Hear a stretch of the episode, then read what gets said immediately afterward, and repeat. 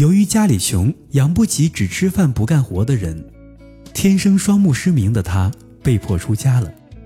经过多年苦学，他已经深通佛经。二十岁时，他被师傅老方丈定为了行脚僧，命他从此云游四海，解脱人间苦难。然后，老方丈送他了一个纸包和一根探路杖。这纸包里是我寻求来的一个民间秘方，它能让你的双眼复明。但是，在打开这个纸包之前，你必须先做到一件事。因为探路敲断十根探路杖，他答应了师傅，然后便上路了。一年又一年，他谨遵师命，传播着佛经，度化着苦难的亡灵。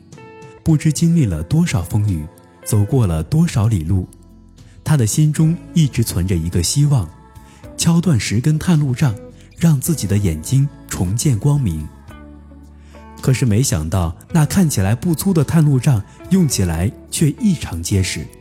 一直到第六个年头，师傅送的那根杖子才终于断了。就这样，等到这位盲僧真的敲断了十根探路杖的时候，他已经是八十多岁的白发老人了。但是当他欣喜若狂地把纸包递给一个药店老板时，老板却告诉他，纸上一个字都没有。盲僧顿时呆住了，但是几秒钟之后，他便双手合十，满脸感激了。师傅，谢谢你以这种方式让我一直活在希望里，我觉得不枉此生了。这个小故事告诉我们，每个人生命的终极归宿都是坟墓。尽管如此，我们仍应尽量让活着的日子精彩有色，一直活在希望中。